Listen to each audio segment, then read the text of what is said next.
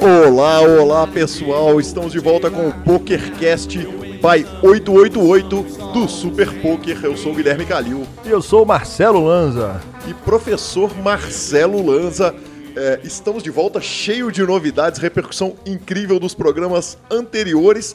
E antes de falar tudo que a gente tem que falar, na porta, professor, qual é a nossa novidade? É isso aí. Como se, pelo que a gente entendeu que vocês não gostam muito de e-mail, Peraí, a gente teve e-mail, só pra saber? Teve e-mail. Ah, ok. Então, é, claro que tem e-mail, né? Na hora que, na hora que a gente oferece é, ticket do 888 free, open bar pros caras, aí tem e-mail, né, velho? Aí sim, né? Aí, aí sim. sim. Então é o seguinte, a partir de agora, o PokerCast tem WhatsApp. É isso. Aí sim, é disso que nós estamos falando, professor Marcelo Lanza Maia. Agora, daqui a pouco, Vamos falar o número. Do... Não, depois. Daqui a pouco. Os caras vão ter que ouvir o programa para poder falar merda no final. É oficial. É merda, filho. Isso aqui é PokerCast. Eu tenho que falar palavrão. Então tá. Se não puder, não corta. Cara, então pelo menos fala a segunda frase. Quem quiser vai ter que esperar até o final para falar bobagem, para dar a chance dele cortar. Quem quiser, bicho, vai esperar até o final para falar bobagem. Fala, ficou louco? Aí sim. É, professor, eu começo já avisando a você que a forma mais adequada de você ouvir o PokerCast é baixando o podcast do iPhone ou o Podcast Addict ou o WeCast no seu telefone. Mas se você quiser continuar ouvindo por YouTube, fica à vontade. Se quiser ouvir no SoundCloud também, fica à vontade.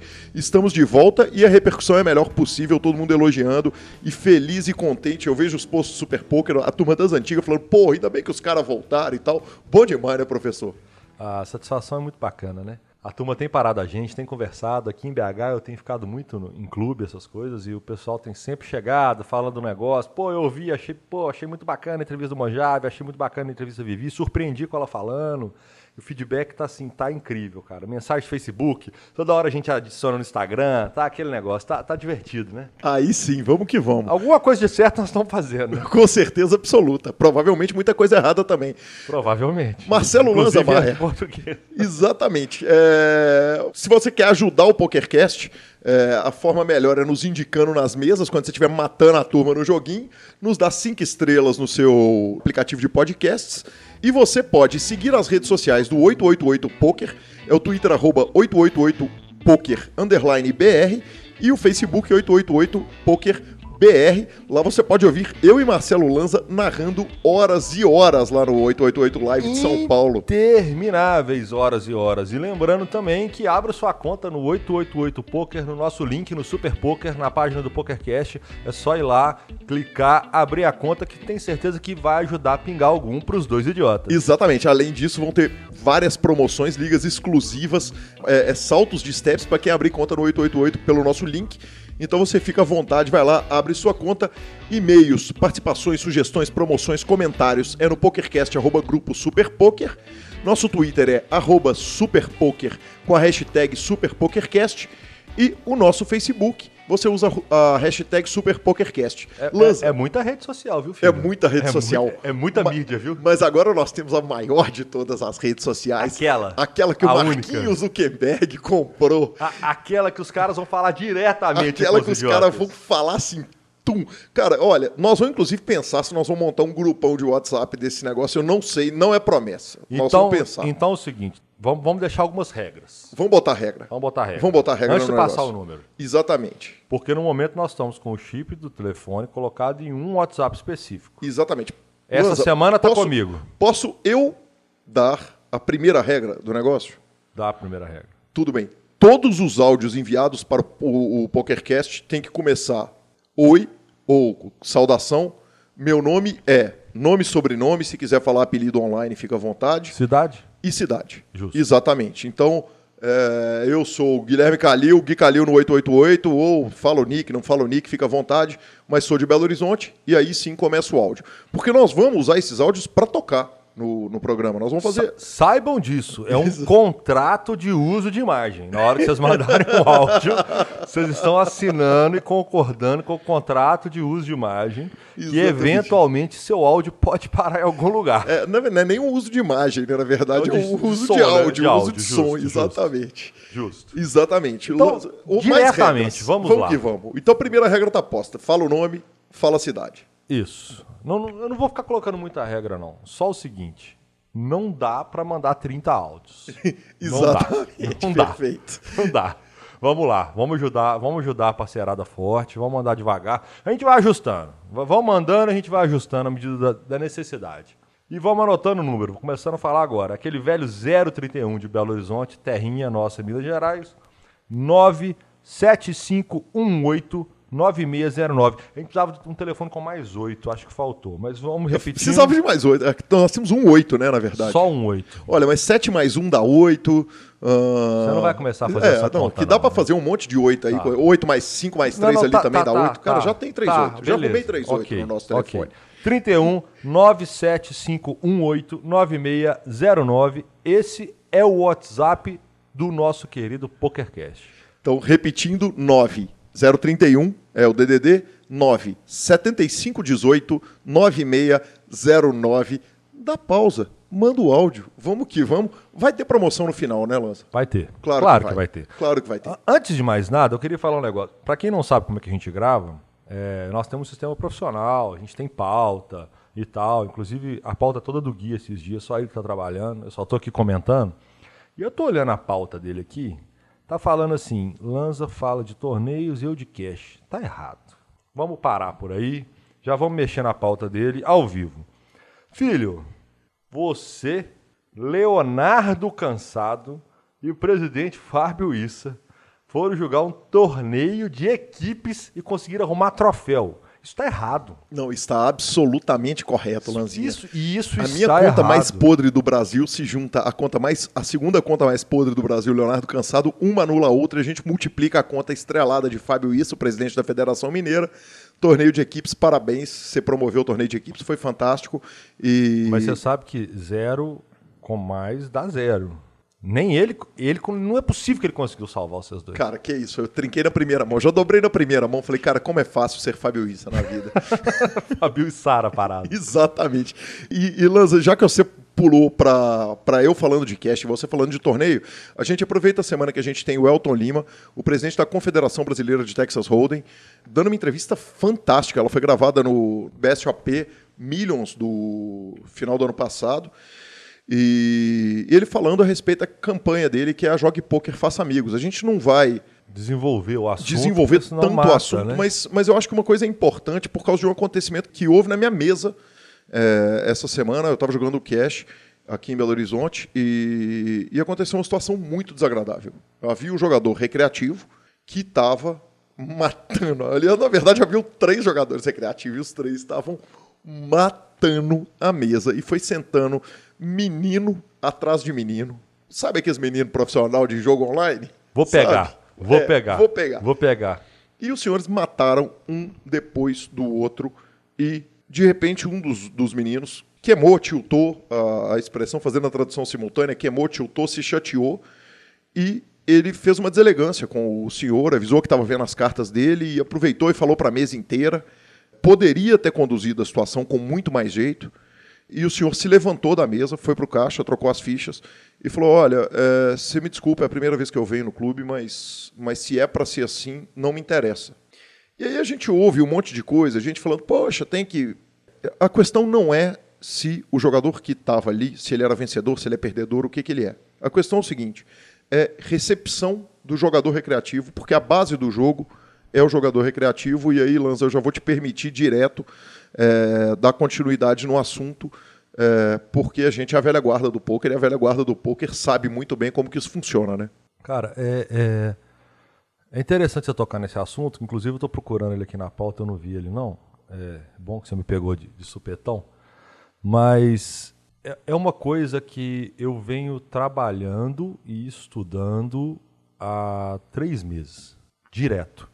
É, eu estou evitando um pouco. É natural que vira e mexe, eu acabo falando do, do, do, Poker Live, do clube que eu estou dirigindo, do projeto inteiro que eu estou dirigindo. E a coisa que a gente mais apanha é, é exatamente não atrelar as é marcas. Não atrelar, exatamente. a gente está tentando segurar isso e tal, mas eu vou, eu vou falar só de, de uma questão de, de, pensamento, linha de pensamento, ok?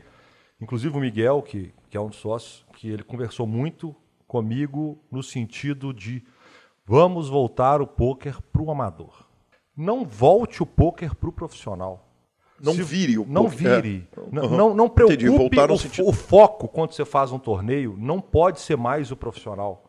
O foco tem que ser o amador. Porque a partir do momento que o salão está cheio de amador, o profissional automaticamente vai aparecer. Porque ali é o lugar que ele vai ganhar dinheiro. Cuidar melhor da turma que está começando. E, e, vamos até tirar esse nome de amador. Amante do poker. Não é, não é amador. É, o cara é que gosta do jogo, é recreativo, recreativo é o cara que não está ali trabalhando.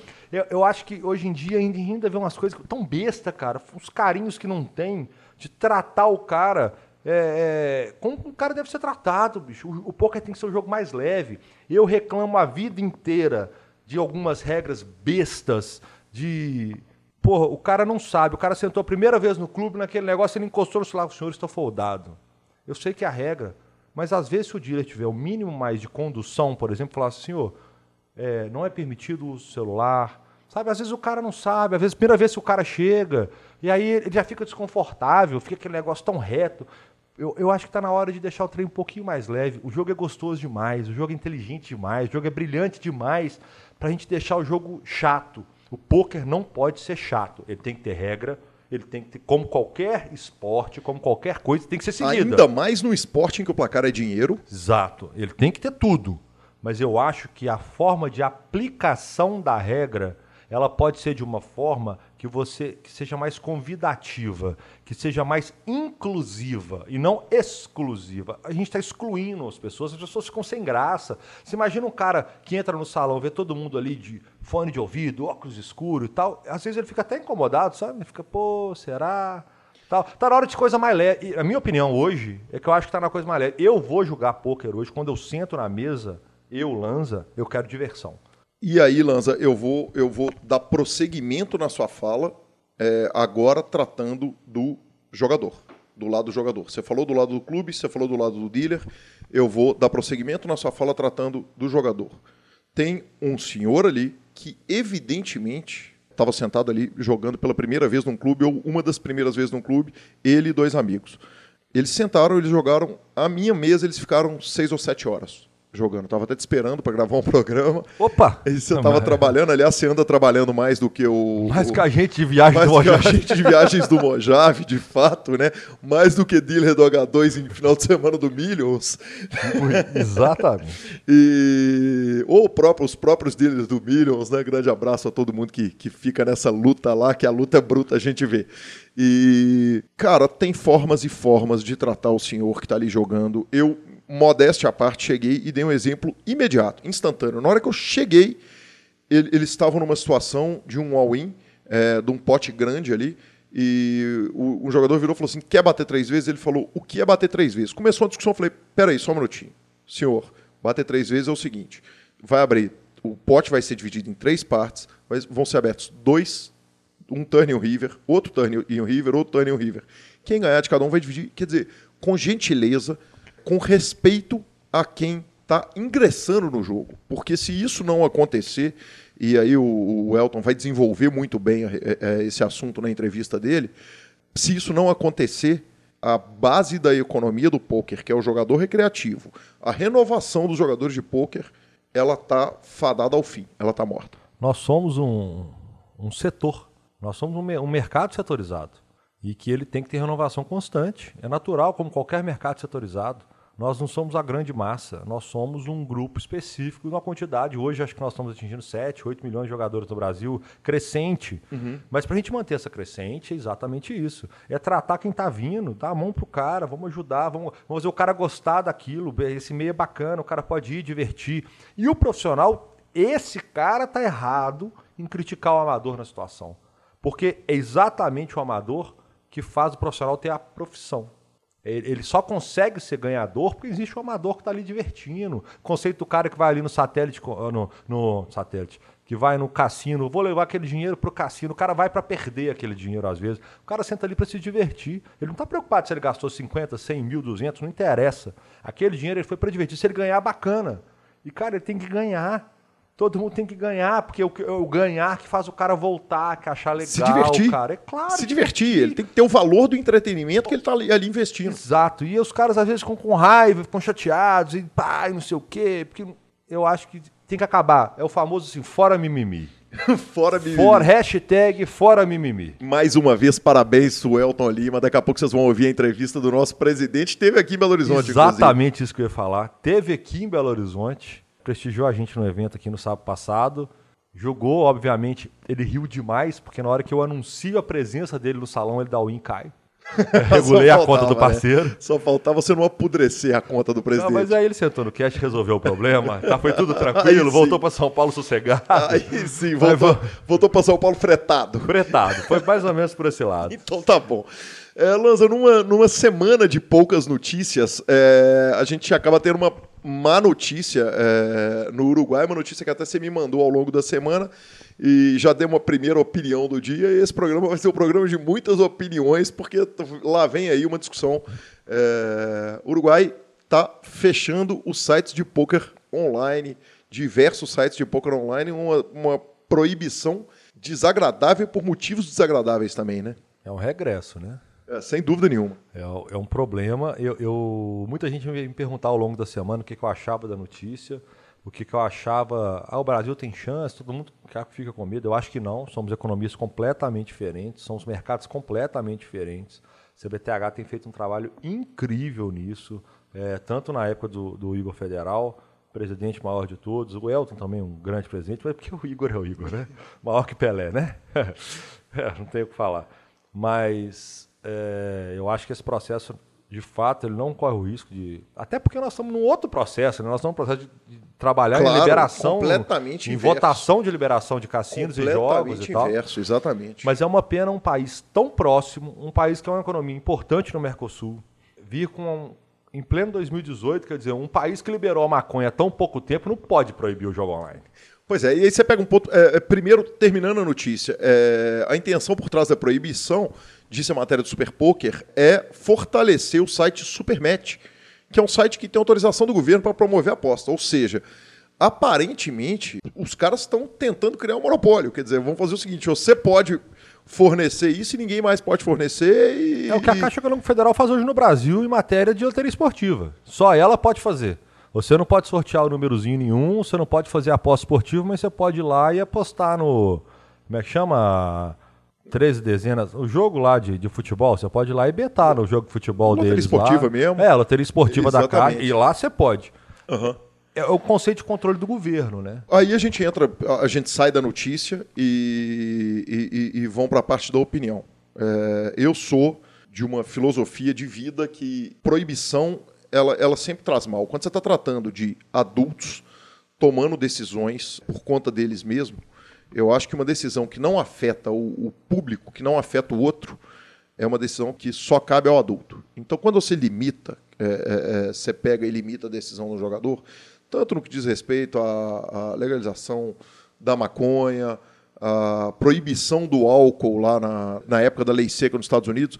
Quer dizer, todas as proibições, elas além delas gerarem, não, não fazerem efeito, elas ainda geram um efeito reverso, quer dizer, elas criam um, um problema de uma não legalidade, ela, ela cria uma, é, é, é, uma dificuldade de regulamentar, porque o mercado em si ele é, ele, ele, ele é autorregulável. Quer dizer, um site melhor do que o outro, o 888, é, operar num mercado, por exemplo, feito Uruguai, o cara vai olhar e vai falar assim, peraí, esses caras são patrocinadores da WSOP, ele vai ligar o Cash Game, que ontem eu estava assistindo com o Don Tiro, que é estrela de primeira grandeza, julgando com a Jennifer Tilly e o Antônio Sfandiari.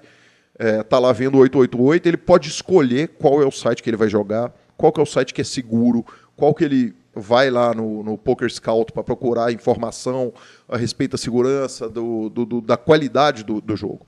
E quando você proíbe, você está limitando controle de qualidade, não vai limitar o, o, negócio, porque nos Estados Unidos houve a proibição do jogo online, os caras estão jogando através de VPN.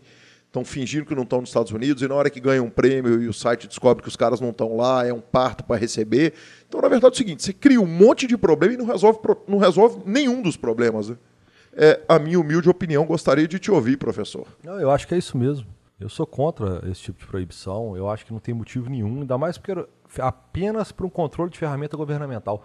Cara, crie o governo que crie ferramentas, se o problema deles é evasão de divisa, que crie ferramentas para fiscalizar, que faça que os sites se enquadrem na situação de cada governo. Cada governo tem uma tipicidade. Que é para onde nós estamos caminhando, inclusive Exato. aqui no Brasil. Nós queremos a regulamentação. É, aliás, o tema da nossa discussão hoje foi o Elton, e daqui a pouco eu estou lá fazendo quase as mesmas perguntas para o Elton, mas... Hoje, hoje o poker, infelizmente, ainda ele não é regulamentado. Ok? Nós não temos lei específica principalmente na hora que a gente trata do, da nossa receita. O sonho de todo jogador é poder jogar todos os seus bains ao longo do ano e pagar sobre o lucro, que é o normal, a gente pagar sobre a nossa receita, poder abater o prejuízo que a gente teve. É muito complicado a gente julgar, julgar, julgar, e quando a gente conseguiu ganhar um dinheiro, a receita vem, toma 27, quando a gente fica no ferro, ninguém quer dividir, ferro ninguém quer. Então, assim, mas é uma questão que está evoluindo para a regulamentação. Então, que regulamente, que vá põe leis, que resolvam o problema e não simplesmente, ah, vamos proibir, vamos colocar o nosso aqui, isso aqui resolve. Isso é um autoritarismo que não cabe mais na, em 2018, 2017, nesse, já, isso já era. Isso acabou. E eu citei o exemplo da maconha, porque um país que pega o Mercosul e abre essa porta, quer dizer, pô, os caras são, os caras estão raciocinando uma vibe lá na frente, os caras estão entendendo outra linha de liberalismo e tal, e eles vão dar um retrocesso, quer dizer, é, é, é muito complicado isso, é, é, é curioso pelo é menos, né? Bizarro, não, né? não encaixa na mesma frase não conversam as ações. Parece que são dois governos diferentes. Ah, sem dúvida Mas nenhuma. é o famoso segue o baile, filho. Segue o baile. Vamos para nossa terceira notícia, professor. A gente falando de jogadores recreativos. A gente chega num, num, num jogador que foi profissional, foi ídolo, escreveu livro e etc. O High Stakes DB, é, o High Stakes Database, é, publicou no seu perfil quem foi o jogador, o maior perdedor do mundo. Como nós falamos dele na semana passada, no programa da semana passada, não dá para não falar ele de novo. Ele, professor O Dinamarquês. Tá faltando cabelo no parceiro. Aquele que é meio careca, né? É, com as orelhinhas pontas. Parece, parece um elfo. Gustavinho. o Gustavinho. Senhor é, Gustav Hansen. Gustav Hansen. Gus Hansen é o maior perdedor do brinquedo. Exatamente. Do poker online do mundo. Na verdade, ele estava precisando de gastar umas milhas tava precisando de gastar uma coisinha para pegar de novo, voltar pro joguinho e tal. Ele resolveu dar uma, uma derramada, né? Dar uma levelada com algumas coisinhas. Não, não dá. Não, não dá. dá. Não nada dá. que eu falar. Não dá. Não, nada justifica. São 20 milhões de dólares. São 20 milhões de dólares e um milhão e meio de mãos, né? São muito poucas mãos, na verdade, para. Ele foi jantado com brócolis. Com brócolis. Ele foi jantado pela turma do, do, do High Stake. Aliás, é, é, é, aparentemente, os únicos que não arrumaram um troco com ele foi eu e o senhor, né? É. É, Fomos eu e o senhor, né? É o problema que a gente não tinha o bain do ante. Exato. não dava para entrar no ante da mesa dele. Quanto que é o ante? É, não dá. É, não dá. aliás, nunca tivemos online. nunca tivemos. nunca tivemos online o ante dele. Mal, mal conseguimos escrever uma farinha no chat no Sunday Meal, sabe? Quanto que não dá para escrever aquele negócio? Sofrida. Não tem o na conta. que fase, meu Deus. Que fase. O High Stakes Data B ainda registrou o prejuízo do Gus Hansen por modalidade. No Dust to Seven, no, nos draw games, por exemplo, Dust to Seven, Triple Draw, Single Draw No Limit e, e, e, e outros jogos de draw, ele perdeu 8,6 milhões. É, em Omaha High, ele perdeu 6 milhões de dólares. E no Horse foi o único jogo que ele arrumou um dinheiro 430 mil dólares, guardadas as devidas proporções, está meio parecido com um dos apresentadores desse programa, que se, que se não tiver um jogo catropiado, ele não arruma um centavo, Lanza. É, deve estar tá mesmo. Quer dizer, no Omaha a gente perdeu 6 milhões, no Triple Draw 6 milhões e ganhamos no Ross. Entendi. Deve estar tá mesmo. Tá, tá mais, ou, né? tá mais ou menos. Tá mais ou menos é, igual, né? Tirando os números, mas tá ali. É a mesma linha de ganho e perda. Corta é. 3-0 e vamos para a nossa entrevista nesse meio tempo com o nosso presidente, o Elton Lima e já voltamos ao término da entrevista.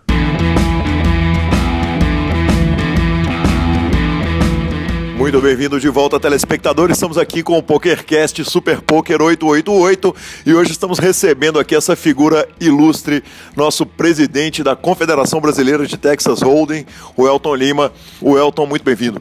Pô, beleza, Calil. Tô feliz aí de estar participando do podcast. Sempre quis, sempre quis participar, né? Você teve outro já, né? Teve outro já. E eu não participei, não tive a honra de ser convidado por você. é que a gente estava esperando você ser presidente, né? boa, boa, boa. Tamo aí, tamo aí. Vamos falar, vamos falar de tudo. Tá louco, brincadeira à parte, a porta sempre teve aberta, sempre vai estar aberta, só não podia perder a falinha com você. Aliás, presidente Mandingueiro, tava assistindo ali uma transmissão de poker, você reclamando que o narrador zicou a mão de um jogador porque ele falou do negócio e eu aí, como narrador de poker, eu tenho que te perguntar o seguinte, como assim, presidente? Que parada é essa? Então quer dizer que mandinga vale no poker? Não, você tá brincando, eu quase, quase tive um troço, era o que eu tava vendo ali. Rapaz, tá, tá de all-in com o outro, 8-8, dama-dama, 8 trincado rapaz vira e fala assim, mas ele tem uma conta muito boa, já trincou no flop, olha a conta desse rapaz, a conta dele.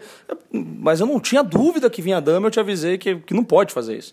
No poker não pode ser, já que você tá narrando tal, você narra os torneios lá em Minas e tal, então não faça isso, pelo amor de Deus. Porque o problema não é o cara que tá jogando, que não tá te ouvindo, mas quem tá assistindo já sabe o que vai acontecer, isso é muito ruim. O cara que faz isso, a gente já sabe o que vai acontecer no final. Então, porra, eu, eu sou mandigueira demais, né? Presidente, eu tenho quatro anos de narração na cidade de Belo Horizonte, mais narração em Goiás, narração São Paulo, Brasil inteiro eu fiz transmissão. Eu vou te falar que Mandingada mesmo, a única vez foi o Gustavo Kirten, que eu tava narrando por mim Belisca. O Kirten chega na mesa da TV, eu falo, nó, que sonho, tô ali fazendo favor, fazendo na brodagem pro Sequela narrando. Falei, vou ter a honra de narrar o nosso maior jogador de tênis da história. E ele caiu na primeira mão, mas nunca um jogador que nunca um jogador queimou comigo. Quer dizer que se eu estivesse fazendo uma transmissão sua e falasse que sua conta é iluminada e ela é iluminada, quer dizer que eu ia estar tá crucificado. É, por exemplo, agora que você falou, minha conta, se ela, se eu falasse que ela é e ela é, eu já vou ficar uns dois meses sem jogar nenhum torneio, porque eu já sei que eu já estou preparado para levar uma bad beat daquelas bem monstras. Assim. Porque você falou isso, e vai ficar na minha cabeça. O dia que eu levar, eu vou falar assim, puta, aquele dia o Calil falou que minha conta é iluminada, olha o que aconteceu. Ou seja, eu fiz um bem pro poker brasileiro, te tirei das mesas, vou deixar você trabalhar para nós. É, ainda bem que você fez agora, né? Porque eu fico sem jogar até o meio do ano, que eu vou para Vegas esse ano. Esse ano eu vou jogar, entendeu? Voltei a jogar, vou jogar esse ano. Aí sim. Presidente, vamos começar com uma pergunta que a gente tem feito aqui no PokerCast, que é um lado que a gente fala pouco das pessoas envolvidas no poker. Quem que é o Elton fora do poker? Cara, o Elton fora do poker? Antes ou atualmente? Antes, atualmente, quer dizer, quem é o Elton que chegou no poker? Qual foi o Elton que chegou no poker? Tá, por isso que eu perguntei, porque às vezes, se eu fosse falar de hoje, né, eu acho que fora do poker é quase 100% minha família e, e uma, um pedaço desse tempo também com meus amigos, né? Que a grande maioria tá, tá no meio do poker também, né? E a gente fica muito tomado, né? Quase que todo o tempo no trabalho, no poker, ele tá ou no clube, ou em evento, ou enfim. É, mas você está perguntando antes de começar. Eu, por incrível que pareça, né, até até interessante essa essa história. Cara, eu fiz direito, né? Eu sou de Piracicaba, né? Sou do interior de São Paulo. Não, não morava aqui em São Paulo antes. Moro aqui faz alguns anos já, mas eu morava no interior. Eu fiz direito lá no interior, a ideia era ficar por lá mesmo, ficar próximo, porque minha mãe é advogada, minha irmã é advogada, eu já ficava por ali mesmo, a gente ia tocando as coisas lá mesmo, tra trabalhando junto e tal. Só que na época da, da faculdade, em casa, eu tô falando que a parte interessante da história é essa, né? É, em casa a gente sempre tem uma formação muito, como eu posso dizer, muito social, muito ligada à, à política, a gostar de, de, de, ver as coisas, brigar pelas coisas e tal. A gente sempre foi muito ligado a isso, né? E eu, na época que eu fiz direito, cara, logo no começo eu já me envolvi direto, assim, com movimento estudantil na faculdade. Fui conhecendo um monte, um monte de coisa, né? É, logo no começo eu fui, fui fazer parte do diretório acadêmico, né, que na, no, no, direito lá chamava centro acadêmico. Tinha lugar que era diretório acadêmico, lugar que era centro acadêmico. Né? No, no, meu, no nosso caso lá era centro acadêmico e na, na, metodista de Biracicaba. Então, puta, já primeiro ano já, segundo ano acho que da faculdade, eu já estava lá participando do centro acadêmico. No primeiro ano a gente já participou de uma eleição, era um monte de bicho lá, um monte de calouro. E a gente não estava feliz lá com as coisas, já disputamos uma eleição lá do CA, lá a gente queria brigar lá, queria disputar, queria pedir redução de mensalidade, queria pedir para trocar as carteiras da sala de aula. Puta, era caro demais, né? Faculdade é, é muito caro, né? As faculdades é, privadas, né? E a gente tinha uma ideia na época lá que, pô, universidade é concessão do Estado, isso era obrigação do Estado. Então o cara quer trabalhar com, com, com ensino, o Estado precisa regulamentar isso aqui. O cara não pode ficar aumentando a mensalidade do jeito que ele quer, né? Ainda mais, você via lá, né? No interior tem, tem muito disso. Quer dizer, todo lugar tem muito disso, né? O cara, meio período está trabalhando, ou um período inteiro está trabalhando, e à noite está estudando. E quem estudava de manhã, estava estudando de manhã, mas estava trabalhando à tarde. É, e muita gente achava que, pô, tem um monte de filhinho de papai. Tem um... E na verdade, não. Tinha uma galera que estava trabalhando, ralando, pedindo desconto, fazendo, contraindo dívida para poder estudar ali e tal. Então, isso era uma coisa que mexia muito com a gente. E tinha uma galera muito legal já no, no começo, quando eu entrei. A gente já no primeiro ano disputou a eleição lá do CA, perdemos, óbvio, que era todo mundo de calor, né? Mas no segundo ano a gente entrou no, no, no centro acadêmico, é, a gente começou a participar de Federação Nacional de Estudantes de Direito, começou a se envolver com isso também. Aí depois eu virei presidente do DCE, do Diretório Central de Estudantes da faculdade. Pô, lá tinha 15, 20 mil estudantes na, na universidade. É, quebramos tudo lá, quebramos tudo é modo de falar, mas Cara, a gente fez muita coisa lá. A gente parou rodovia da universidade, a gente ocupou a Câmara dos Vereadores na cidade, a gente é, fez greve. Pô, universidade privada, isso não, não tinha, né? Não, não acontecia em lugar nenhum. E a gente fez isso lá. Fizemos greve junto com o professor, porque a gente falava, os caras têm que aumentar a salário de professor, mas não pode aumentar a nossa, nossa mensalidade. Então era uma. Eu tive uma, uma formação antes de conhecer poker, antes de mexer com poker muito ativa nessas coisas, assim, de, de brigar politicamente. E politicamente não era necessariamente estar tá envolvido para se candidatar para alguma coisa nem nada, porque eu nunca quis isso e não, não, não era esse o espírito mesmo. Era ali a moçada junto, era a gente fazer acampamento, a gente fazia greve e acampamento na faculdade. Uma mistura, né, cara? Jovem, a gente gostava de ficar todo mundo junto ali também, toca violão e reivindica e briga. E minha formação foi, foi muito diferente do que é hoje, né? Porque eu não tinha, não tinha esse envolvimento assim de é, empresarial, de negócio e tal. Era uma outra. Eu tinha uma outra, uma outra visão. Depois que eu fui do, do Diretório Central de Estudantes lá, essa, tudo, todas essas coisas que a gente fazia, isso chamou muita atenção. Eu acabei indo participar da União Estadual de Estudantes. É, era um campo de oposição, né?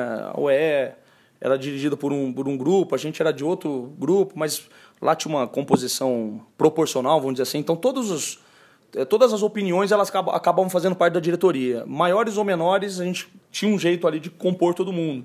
Eu era de um grupo é, minoritário ali e a gente fez parte da União Estadual dos Estudantes. Depois eu fui fazer parte da Uni também, cara. Eu fui diretor de Relações Internacionais da Uni. Putz, fui pra Venezuela, cara. Já fui num encontro lá de jovens do mundo, tal, jovens estudantes do mundo, acho que esse era o nome, palestrar sobre um projeto que a gente tinha de regulamentação do ensino privado. Era uma, uma tese que a gente tinha, né, que era importante o Estado conseguir controlar. Enfim, naquela época era um, era um debate que a gente fazia e tal. Essa foi minha formação, cara, que nada a ver, quer dizer, nada a ver no sentido empresarial, né? nada a ver com, com a história de, de entrar no mercado de trabalho, de querer ganhar dinheiro e tal. Na época não tinha isso. Mas que foi fundamental para mim. Para esse trabalho de bem coletivo que você vem a fazer hoje. Exatamente, cara. Isso foi foi fundamental, porque você, você fica articulado, você fica. Você consegue se relacionar com as pessoas, entender as pessoas, ouvir as pessoas, é, se posicionar, enfim. Trouxe um monte de coisa legal, assim, para mim, essa, essa formação que eu tive, que não tinha muito a ver com a história mais empresarial mesmo. Aí, depois de um tempo, eu me decepcionei muito, cara, com a política, muito. É, é esquisito, assim, a gente a gente, na época, eu achava que, pô, esses caras, eu achava que todo mundo tava querendo ganhar dinheiro, ficar rico, que isso daí era uma, uma bobagem, que, pô, não precisa disso tudo, ninguém precisa ficar milionário, ninguém precisa ficar.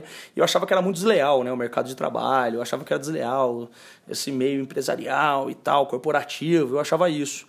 E depois eu fui ver, envolvido na política, que, pô, tem, tem muita coisa também desleal, muita coisa ruim, lixo, nesse meio também, entendeu? Que não e eu me decepcionei muito. Aí eu voltei pro interior para trabalhar nas coisas nossas lá do escritório, de casa, da minha família tal. Tinha escritório de advocacia, né?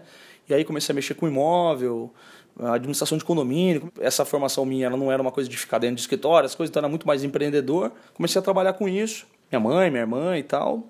E ao mesmo tempo jogar poker com os amigos, galera que era da época da faculdade, os amigos lá da minha cidade, mesmo, e começamos a descobrir isso. Era uma loucura, porque não era. A gente não jogava, chegava na mesa, vamos jogar um, um poker. Hoje todo mundo vai lá, senta e joga um Texas Hold'em. Em alguns lugares ainda o pessoal joga o Marra, né? Mas a gente não, tinha várias coisas, a gente jogava tudo. Era poker fechado, tinha um que era uma carta na testa, tinha um que. Tinha de tudo, que você imaginar. Que você imaginar, a gente jogava lá, a gente brincava com isso, mas sempre seguindo é, o poker assim como referência, né? O range de. Não o range, mas a hierarquia das mãos a gente usava a mesma e jogava de tudo quanto é modalidade. Eu nem lembro as, as, as coisas que a gente jogava, era um monte de bobagem. E, cara, é demais, né? Você vai se apaixonando e tal. E aí a história do Texas Hold'em crescendo demais, passando na TV, passando coisa, então a gente começou a jogar muito mais Texas do que as outras coisas. E começamos a juntar os amigos para jogar. Então, jogava na casa de um, jogava na academia do outro, jogava no bar do outro, jogava ia juntando a galera, no estacionamento do outro, junta a mesa, bota pano, faz, a gente ia improvisando e ia jogando. E aí é, a gente começou a ter, eu comecei a olhar para isso, essa história, né, essa veia de de empreender, de tentar fazer outras coisas. Eu achei, eu achei que podia ter dinheiro aí. Porque, presidente, aí a gente chega num, num contrassenso total. Quer dizer, você estava na política e, e, vendo o meio empresarial em que não te animava, porque o meio empresarial estava ali, pô, todo mundo está querendo ficar rico. O meio da política também te dá uma desanimada. E, e hoje eu estou sentado na frente de um cara que é um político da nossa classe como presidente da confederação e é um grande empresário, é dono, diretor de um dos maiores clubes do, do, do, do mundo né, de pôquer, o maior clube do Brasil, é, que é o H2, casa onde todos nós praticamente fomos criados. Né? É, cara, e é muito. Mas você vê, cara, é, depois que eu me afastei dessa história de, de política, de ficar envolvido com o movimento, de, né, de, de, de, de para esse, esse lado, vamos dizer assim eu me envolvi 100% na história de trabalhar mesmo, tentar construir alguma coisa ali e tal. E, e sempre foi uma contradição para mim. Eu, eu, brinco quando eu falo com, com, com o Presida, com, com, o Igor, né, com, com o João, a gente conversa, que são meus sócios. Eu falo para eles, cara, eu tinha muita contradição na história de ganhar dinheiro eu não queria ganhar dinheiro, quer dizer, eu, eu ficava com vergonha, na verdade. Eu falava, putz, merda, isso não era um negócio que me chamava atenção. E uma coisa que passou a me aliviar com o tempo, eu brinco que tem uma frase num, num filme, naquele Moneyball, não sei se já viu, do, do, do Brad Pitt. No final do filme tem uma cena lá que o, cara oferece um valor para ele, ele, ele recusa, e o assistente dele vira no filme para ele e fala assim: você vai aceitar. Ele fala, não vou aceitar porque dinheiro não é tudo. Ele responde pro cara, né? E, e o assistente dele faz uma frase que para mim é é clássica. O cara vira para ele, não, você não vai aceitar por causa do dinheiro. Você vai aceitar pelo que o dinheiro representa. E nesse caso o dinheiro representa que você é o pica das galáxias aí no, no, no, no, no, no beisebol, que é a história do filme. Tô dizendo que eu sou pica de nada, mas tô dizendo, o cara tava dando um recado para ele. Porque no mundo dos negócios, o que, que simboliza que você teve sucesso, que você teve... Uma das coisas é ganhar dinheiro. Então eu parei de sofrer com essa com a história de, né, do lucro e tal, que antes na política eu tinha. E por que, que eu acabo hoje estando envolvido, voltando a mexer um pouco com política e tal. Porque a gente, é, e essa é uma grande, é uma, é uma grande verdade no nosso, no nosso meio, na nossa comunidade, o que o federal fez nos últimos anos, ele fez ele faz a gente voltar a acreditar que é possível ter alguma coisa legal sem o cara querer pegar nada para ele, sem o cara fazer nada de errado, sem o cara querer ganhar com isso, entendendo que a, a, a instituição não é de ninguém, não tem dono, enfim isso faz com que a gente acredite nisso e volte a, a acreditar nessa história de lutar pelas coisas nossas e tal. Então, por isso que eu voltei a mexer com isso. O, e aí a gente entra exatamente no, no tema principal da entrevista, que é, é, a Confederação Brasileira. Você assumir, num, num, num em inglês tem uma expressão para isso, mas é, portuguesando num, num, num, ato difícil de, de se seguir, né? de, de, de ser presidente depois do Igor que, que, como você disse, quer dizer, te fez acreditar na, na, na qualidade disso. E mais do que isso, Elton, você pega a, a Confederação Brasileira num momento que é um momento muito menos turbulento do que o momento é, é, do passado. É, eu fiz uma entrevista com o Bill, que a gente lembrou grandes momentos e horríveis momentos do passado, que se não está no ar ainda, vai para o ar logo, é, muito em breve. O... E você pega a confederação num momento que é um momento muito grave para a gente, que é o momento de da regulamentação da lei dos jogos. E esse não pode deixar de ser um tema que nós temos que tratar com muita seriedade, com muito carinho, porque o poker, que gera tantos empregos, que que, que, faz eventos maravilhosos. Quer dizer, a gente teve o evento do nosso patrocinador aqui recentemente, o 888, que fez aquele evento maravilhoso lá no Shopping Cidade Jardim. Acabamos de ter o BSOP Millions e estamos tendo o, a primeira etapa agora do BSOP aqui. como que está a atuação da confederação no que diz respeito à legalização, à lei dos jogos, à, à diferenciação? Quer dizer, isso é um assunto que hoje, para a gente, ele é absolutamente essencial. É, eu vou, assim, eu vou, eu vou dividir essa resposta, porque você começou falando da, da história de substituir o Igor. Então é importante eu começar falando disso. Quando, quando o Igor, quando a gente fez essa a eleição na, na confederação, eu entrei no lugar do Igor, nem todo mundo sabe, mas ele poderia seguir ter mais uma gestão, ele poderia continuar mais uma gestão. E era unânime. Todo mundo queria que ele continuasse, ponto. Não tinha eu queria, os outros presidentes de federações queriam, todo mundo queria. Não tinha ninguém que levantasse a mão e falasse assim: bom, mas é que eu tenho uma vontade de. Ou então, olha, será que não é melhor a gente pensar outra pessoa? Não teve isso. Todo mundo estava pedindo, era unânime, pedindo que ele continuasse. Então, essa é a primeira parte que eu acho legal falar disso, porque tem gente que não sabe. É, e o Igor achava importante formar novos atores, é, dar exemplo, trocar, etc, etc. E não é da, da boca para fora, é exatamente isso que aconteceu. E aí nós, a gente consensualmente também ficou debatendo nomes e aí surgiu é, o meu nome, ele, ele indicou o meu nome, a gente debateu ali e passou consensualmente isso também. Agora, quando eu fui assumir, uma, uma das coisas que eu coloquei como condição, inclusive, para topar o desafio, que não era um desafio é, do ponto de vista pessoal mais legal, porque substituir o federal, você concorda que não. Pô, mas não é legal ser presidente da CBTH? Isso, pô, pessoalmente é legal. Não estou dizendo que, que, pô, que é ruim, que é, pô, os caras eu estou dizendo que, pô, entrar no lugar do federal, depois de 10 anos do cara, com todo mundo falando pro cara ficar, o cara respeitado pela comunidade, o cara que só apresentou coisa bacana para a comunidade. Pô, é difícil, não é um negócio pessoalmente de. de, de... Então, uma, uma, das coisas que é uma das condições que era para que eu fizesse é que o federal continuasse tocando essa parte política. Então, ele continuou como diretor da CBTH para assuntos como esse, para assuntos políticos. Então, tudo que diz respeito à lei de jogos no Brasil, a questão de apartar o poker dos demais jogos, etc, etc, ele continua à frente disso. Era uma condição nossa de todos que assumiram essa gestão nova, porque para a confederação isso era importante, que ele desse sequência nisso.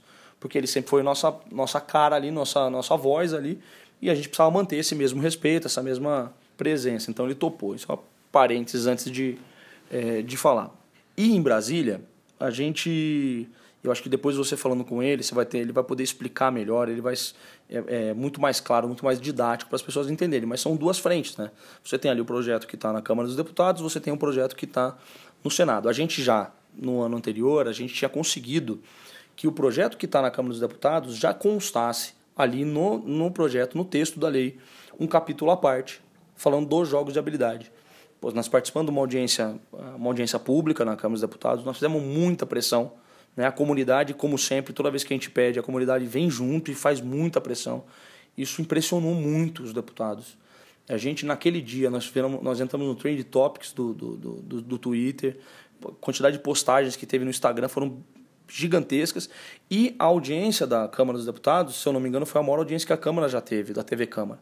Então isso chamou muita atenção dos caras, era impressionante naquele dia, né? A gente tinha caras, tinha deputados que estavam na audiência do lado ali na, na, na, na, CPI do lado ali do impeachment, tá, os caras vinham, tava tanta muvuca, tanta gente ali que os caras vinham querer fazer uma parte, falar alguma, dar alguma palavra de apoio, dizer alguma coisa a favor do poker, era muito legal de ver essa cena. E naquele dia, o relator ao vivo disse, olha, isso que vocês estão pleiteando vai constar na lei. E naquele dia nós conseguimos passar, colocar no projeto de lei, ali era uma comissão especial, né?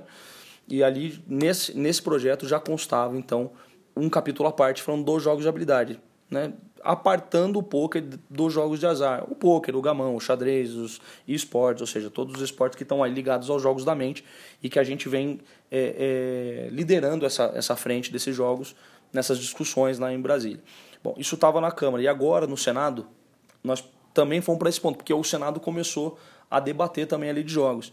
E acho que a maioria das pessoas deve saber, mas você tem duas casas e aquela que vota primeiro, né, ela tem a primazia, ela, tem a, ela, ela passa a ser a casa revisora. Então você tem aí qual casa vota primeiro, porque se você vota primeiro, por exemplo, no Senado, esse projeto depois vai para a Câmara dos Deputados e depois volta para o Senado, para depois ir para a sanção presidencial. Então o Senado também passou a discutir. E a lei e o projeto que estava no Senado ainda não constava o nosso capítulo à parte. Então agora, nas últimas semanas, do, do ano, a gente foi para Brasília, também conversou, se encontrou com o relator do projeto, se encontrou com vários senadores, pedimos apoio, passamos uh, alguns dias em Brasília, foi na véspera, inclusive, do, do BSOP Millions, inclusive. A gente trouxe alguns deputados, políticos para vir conhecer o, o, evento, entender um pouquinho do poker. E a gente hoje, como a gente diz no poker, né, uma expressão nossa, a gente está praticamente free rolando. Porque tanto no projeto do Senado quanto no projeto da, da Câmara dos Deputados, a gente tem ali a nossa presença no capítulo dos jogos de habilidade. Ou seja, aquilo que. A, a, a luta, obviamente, não acabou. Ela está só começando. É óbvio que o projeto, independente de qual caso ele entrar, você pode ter ali uma emenda supressiva, uma emenda modificativa. Nós temos que continuar brigando, pleiteando, pedindo para que aqueles senadores ou deputados, dependendo de qual caso, nos apoiarem, continuem pressionando, continuem defendendo nossa causa, continuem entendendo nossa causa. Nós vamos participar de todas as reuniões que forem precisas, de todas as é, é, assembleias, de todo, tudo que for preciso, que a gente for convidado, não vamos participar para poder é, ser ouvido. Mas hoje nós estamos numa posição.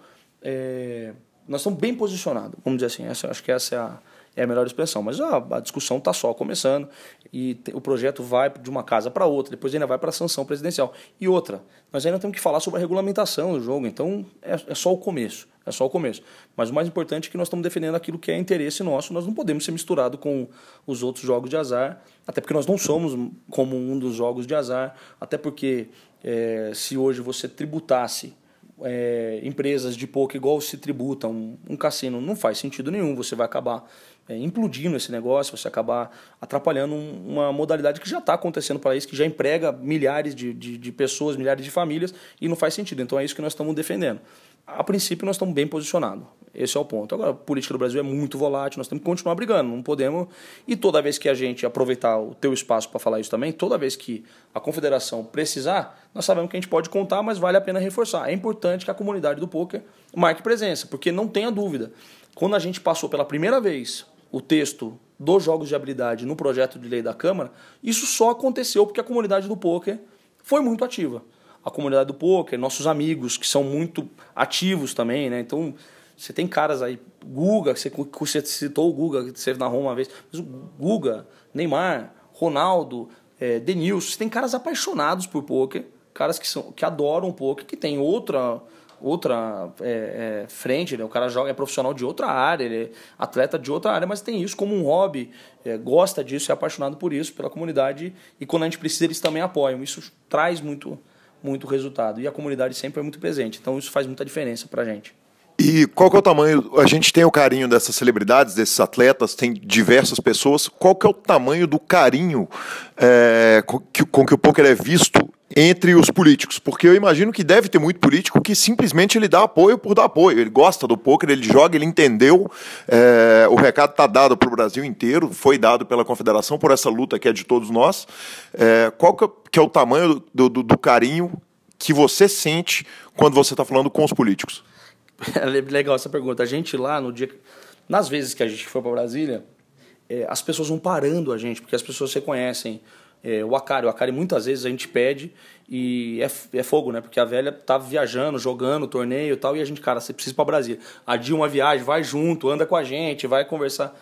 E o próprio federal também, que muita gente conhece e tal. As pessoas param a gente, assessor, deputado, é, cara, que a gente nem imaginava. E o cara é mais um apaixonado também. Porque o cara também joga com os amigos, o cara também joga no clube lá da cidade dele, o cara também já jogou um BSOP que a gente nem sabia que o cara era parlamentar, que o cara. Isso é muito legal, cara. Isso, isso acontece muito lá. E pra gente, falar bem a verdade, uma coisa que a gente ouve lá é que a gente pede muito pouco e tem muito para oferecer. Porque nós estamos falando de uma comunidade muito ativa, nós estamos falando de muita gente. Hoje a gente estima aí que cerca de é, entre 7, quase 8 milhões de pessoas devem praticar poker hoje no, no, no Brasil. Então é muita gente praticando. E nós estamos pedindo nada para os caras. Nós estamos falando só para eles reconhecerem aquilo que nós somos. Eu não tô, nós não somos, nós não somos um grupo de é, aposta esportiva ou de cassino, não, que nós estamos querendo dizer assim, oh, cobra pouco imposto da gente, ou olha, gente... não, não, nós somos o poker mais um, um esporte da mente, um jogo de habilidade mesmo. Não estamos falando nada fora do comum. A gente não pede nada para os caras, não estamos pedindo muito pouco para os caras. Não faz muito sentido alguém que vá contra a gente. Então a gente tem uma aceitação muito grande, essa é a realidade. E na prática, A maioria dos caras conhece o trabalho que a gente fez, porque nós passamos 10 anos, cara, defendendo a parada. Né? Passamos 10 anos lutando para isso. E há quantos anos já que a gente está passando um pouco na televisão? Né? Há quantos anos já que estão um monte de atleta, um monte de ex-atleta, campeão olímpico, é, ator, empresário. Há quantos anos esses caras já estão jogando poker e estão se expondo, aparecendo no meio? Os caras sabem disso, então tá, nós estamos muito consolidados. Então o que a gente pede para os caras é muito pouco. Na verdade é isso mesmo, essa é a real. Né? E, e temos muito para oferecer, porque é uma comunidade muito grande, muito agradecida. Nossa comunidade é muito grande. A gente sabe reconhecer quando um cara nos apoia, quando um cara nos ajuda, quando as pessoas reconhecem. Agora que a política nossa ela é volátil, que existem coisas que em algumas vezes a gente não consegue nem entender o motivo, acontece, mas a gente está acreditando que, que nós vamos consolidar esse apoio, que vai ser mantido do jeito que está. Bacana demais, Welton. É uma preocupação que a gente tem, é, pelo menos é uma preocupação específica minha, que a gente percebe o seguinte: em lugares onde tem cassino, muitas vezes os torneios de pôquer são mal cuidados ou são menos cuidados. Por quê? Porque se, se deixar a coisa entrar embolada, o cassino, é, o, o menor lucro por metro quadrado do cassino está na mesa de pôquer. Se não for o menor, é o segundo menor lucro por metro, por metro quadrado. E um torneio com uma estrutura, feito aqui é feita, feito aqui o 888 faz aqui no Brasil, em todas as suas passagens, nos dois estádios de futebol e fez agora no Estádio Jardim, feito vocês fazem aqui no BSOP, feito os clubes fazem, o H2 faz, os clubes de Belo Horizonte, o Campeonato Mineiro, é feito com cuidado, é, prezando habilidade, e isso vai contra diretamente o interesse dos cassinos. Quer dizer, se se tirar o poker da cidade comum, se você tirar ele de Belo Horizonte, vamos supor que passe uma lei de cassinos que estabeleça lugares pré-determinados para esses cassinos ficarem e que o poker seja obrigatório de ser praticado dentro do cassino, isso seria certamente um desastre para a comunidade do poker. Esse cuidado, ele, ele, a, a confederação consegue ter esse cuidado agora de falar o seguinte: além de ser diferente, a gente tem que praticar ele em ambientes diferentes, em locais diferentes, ou não se consegue ainda, não está na hora de entrar no mérito dessa questão? Não, na verdade, é, a gente não quer que essa questão esteja colocada, não faz sentido nenhum. Isso não é um desastre para o ah. poker, isso é um desastre para a lei de jogos, isso é um desastre para o projeto. Não faz sentido nenhum, cara. Você tem aí, quantos clubes tem no Brasil? 300, 400, 500 clubes de tamanhos diferentes, mas que empregam quantas famílias, quantas pessoas. Não faz sentido nenhum você obrigar que o poker seja jogado dentro de cassinos. Isso não faz bem pros cassinos. Né? Isso não faz bem pro, pro jogo no Brasil. Isso não tem sentido nenhum. Isso é de uma mentalidade protecionista, de uma mentalidade é, que não, não faz, não tem lógica, não, é mesquinha, é pequena e que e para o Brasil não, não seria bom. Né? Ah, que se em algum momento fosse bom para um determinado grupo de cassino ou não, mas eu, não, eu nem isso eu acredito, para falar bem a verdade. Para falar bem, bem, a verdade, eu acho que não está colocado isso mesmo. Eu acho que o poker vai continuar apartado dessa, dessa discussão e a gente vai conseguir. Porque, cara, eu não consigo ver uma proposta como essa. Porque você fala assim, não, mas é, é, é o, o poker então ficaria dentro de cassino. Não, porque aí você começa a privilegiar setores no projeto da lei. E nós não estamos enxergando que há possibilidade de passar uma lei de jogos no Brasil em que você privilegie cassinos, ou que você privilegie bingos, ou que você privilegie aposta esportiva, ou que você privilegie o jogo do bicho. O que nós estamos sentindo daquilo que a gente está vendo e não é a nossa área, nossa área é poker, mas a gente está olhando com muito interesse também, com bons olhos para a discussão da, da, da, legalização dos jogos, porque a gente acha que os setores, conserv... os setores progressistas têm que defender a legalização dos jogos. E aí é um outro assunto que nós podemos daqui a pouco falar sobre isso. Mas nós também estamos olhando com carinho para essa questão. Só que o que nós estamos vendo é que não adianta um desses grupos querer passar a tua vontade. Ou o Brasil vai discutir todos os jogos, ou o Brasil vai deixar com que o mercado dite as regras com menos burocracia, com menos mão de políticos ou de agentes que tenham que definir quem são é, os, as pessoas que terão licença, ou, quem, ou a gente deixa o mercado regular isso daí, ou a gente deixa que todos os jogos sejam debatidos, ou não vai passar. Porque não tem maioria para isso, cara. Não existe maioria para isso. E eu não sei se tem alguém que conta uma mentira para um grupo internacional e fala assim: deixa comigo, que eu vou dar um jeito lá de passar só cassino. Aí o cassino olha para isso e fala: não, tá bom, esse cara disse que vai. Não vai, cara. Não é assim. Não é assim. Tem que ter uma maioria, tem que ter uma maioria consensual. Não adianta tentar passar na marra, não adianta tentar passar com, o com poder financeiro. Tem que ter uma vontade, cara, tem que ter uma necessidade do país e passou dessa, dessa necessidade já. Agora, tentar estabelecer privilégios para determinados setores de jogos, não, isso não vai dar certo. Na minha opinião, isso não vai dar certo. Pô, daqui seis meses passa uma parada dessa, pô, o Brasil é assim mesmo, o Brasil é capaz de acontecer um negócio desse. Mas eu não acredito. Eu acredito que vai ficar cada coisa no teu lugar com espaço para todo mundo trabalhar, que eu acho que é a grande é a grande realidade. Se você obriga que o poker seja feito só dentro de cassino, não é só a questão do. Porque tem isso que você está dizendo, né? A gente é, já teve muitas experiências de jogar em outros lugares e tal. Em outros lugares em que o poker acontece, na grande maioria das vezes, dentro de cassino. Cara, os dealers são muito inferiores aos que a gente tem aqui. Os floors são muito inferiores. A própria qualidade da cadeira que você senta, da mesa que você senta, na hora que você vai pegar uma carta na mão, a, mesa não tem espuma suficiente. Os caras não tratam um poker com o mesmo carinho. Essa é a grande verdade, porque é muito mais rentável os outros jogos, né, cara? Então seria uma, seria uma pena. E eu, eu, eu não acredito que isso possa acontecer. Presidente, é... agora com relação à proteção do jogador. A gente vive hoje numa situação em que é, sem dúvida nenhuma, uma grande, foi uma grande vitória a, aplicação de impostos com sucesso no jogo de pôquer, que é mais um passo em prol da sociedade olhar para a gente como que a gente é, que é um esporte da mente, um esporte de habilidade. Uma reclamação que é, é, é foi até uma pergunta do nosso professor Marcelo Lanza Maia, que, que falou: você vai conversar com o Elton, pergunta para ele sobre isso.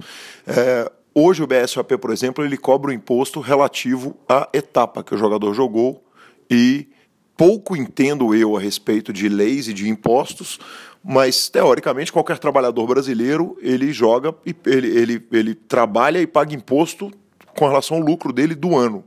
Existe alguma perspectiva de mudar isso ou depende de uma regulamentação? É, na verdade o cara paga imposto referente à renda dele no ano. Então não é com relação ao lucro que ele tem. Essa é uma, cara, é muito difícil, né? Essa é uma pergunta que você tem que a melhor pessoa para te responder é o Igor, ele vai te explicar passo a passo, porque ele vai te dar todos os elementos técnicos para o BSOP ter tomado essa decisão. E tem gente que não sabe, a Confederação Brasileira não é dona do BSOP. A Confederação Brasileira é uma entidade, é uma confederação que defende o poker como todo, não é só não é o BSOP, né? A gente reconhece o BSOP como Campeonato Brasileiro, enfim. Mas o BSOP é uma empresa, né? O BSOP é a melhor pessoa que pode responder isso no caso e a pessoa que deve responder isso para eu não ficar botando palavra na boca dele é o Igor. Então, a hora que você tiver, você vai conversar com o Igor também e você vai fazer essa pergunta para ele. Mas, cara, num país como o nosso, sedento por, por impostos, é, por recolhimento de receita e tal, então eu é uma, é uma discussão muito difícil essa para a gente, né, cara? É uma discussão muito muito complexa, muito complicada de, de, de, se brigar. Nós estamos agora, vamos, vamos debater esse assunto agora, não é na, na no projeto de lei de jogos, mas é no, no momento que a gente estiver debatendo a regulamentação do poker. Se tudo der certo, se o poker realmente estiver inclu, incluso ali no, no capítulo à parte, ele estiver apartado dos demais jogos, aí nós vamos procurar o governo, os órgãos reguladores, para poder criar uma regulamentação própria para o poker. Tentar fazer com que a gente é, seja menos cruel no recolhimento de imposto. E aí nós vamos fazer esse debate. Hoje nós estamos seguindo uma tabela. Hoje o que a gente faz é seguir a tabela e, e a empresa, BSOP, aí eu estou respondendo muito superficialmente, eu acho que o Igor, que é o, CEO da empresa, é a pessoa que deve responder isso para você, mas a empresa está cumprindo o papel dela porque ela tem um termo técnico para isso, ele vai poder te dizer também, mas a gente acaba respondendo solidariamente. Se a gente não recolhe na fonte o, o, o prêmio que é pago, a empresa fica responsável por isso e tem que pagar. Então não tem. Agora, o que, que seria o ideal? Seria ideal que o jogador pudesse, vou falar que é o sonho, que o jogador pudesse computar tudo aquilo que ele gasta com bainha, aquilo que ele gasta com viagem, aquilo que ele gasta com hospedagem, o custo que ele teve e computasse no final quanto que ele teve de lucro. Pronto, ele gastou tudo isso, teve isso aqui de resultado, pronto, vamos pagar imposto sobre isso. Mas isso seria um sonho, mas no Brasil, consegue acreditar que isso é possível no Brasil? Eu tenho muita dificuldade para crer que é possível fazer isso.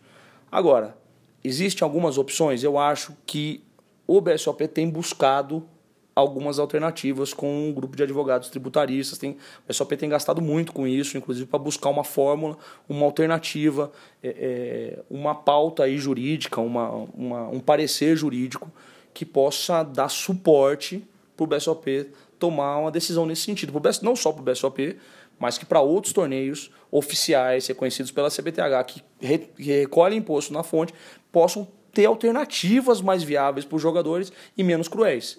Estamos buscando isso daí. Vamos ver se a gente consegue nos próximos meses aí ter alguma, enquanto não há uma regulamentação, ter alguma saída para isso. Mas com certeza o Igor vai falar isso com muito mais propriedade que eu, para eu não ficar aqui também falando superficialmente, não respondendo direito, mas eu acho que ele vai poder te responder isso com mais, com mais é, é, firmeza, com mais certeza. Welton, é, a gente ouve muita discussão é, a respeito da defesa do poker, da prática do poker, dos torneios, dos clubes, do, dos campeonatos, é, e pouco se diz no que diz respeito à regulamentação dos jogos a respeito de poker online. E a gente sabe que é uma briga eterna dos cassinos com os sites online, quer dizer, é, de certa forma existe a possibilidade de que o cassino regulamentado olhe para o poker online e veja aquilo como uma, uma o, o, o, os jogos online é, veja aquilo como um rival, um inimigo e tal. E, e, é necessário que seja tratado do assunto poker online especificamente. As leis do Senado e, e da Câmara que estão passando, elas tratam do jogo online também ou elas estão tratando só de, de, jogos ao vivo no primeiro momento? Bom, eu vou falar do poker, tá? Não tô... O poker está sendo tratado como um jogo de habilidade num capítulo à parte, apartando o poker dos demais jogos. O poker está sendo tratado como um jogo de habilidade, assim como é o xadrez, o gamão, os esportes, etc. Não interessa se é um poker ao vivo, não interessa se é um poker online. Nós já tivemos situações em que o projeto estava muito mal escrito. E corria esse risco de se confundir. Então, jogos eletrônicos, todo jogo eletrônico. Pô, a gente olhava para isso e falava, deputado, olha o que está escrito no texto. Quando você fala, tá falando de jogo eletrônico, você está falando de qualquer jogo eletrônico, inclusive poker. Quando você fala de jogo eletrônico, você está falando de qualquer jogo eletrônico que põe dinheiro, inclusive a galinha pintadinha lá que você tem que, sabe? Ou qualquer jogo, o jogo do, do, do Facebook lá que você tem que pagar alguma coisa para. Isso é um jogo eletrônico. Tem que arrumar o texto da lei. Nós estamos falando de que jogo eletrônico? Jogos de azar por meio eletrônico. Então isso foi corrigido. Eu vou repetir. A gente fica é, muito ainda na mão de uma política muito volátil, que pode mudar a qualquer momento. Mas hoje a gente está muito bem posicionado nesse aspecto. Então, quando a gente fala de poker, nós estamos falando de poker como um todo. Nós não estamos falando, ah, o poker ao vivo, mas não estamos falando do poker online. Não, nós estamos falando de poker. Ele não está enquadrado como os outros jogos de azar. Inclusive, no texto da lei, repetindo o que eu estava falando, no texto da lei, quando tinha, tinha trechos antes que e foram corrigidos, que falava, ah, os jogos eletrônicos. Eu não, não é todo jogo eletrônico, cara.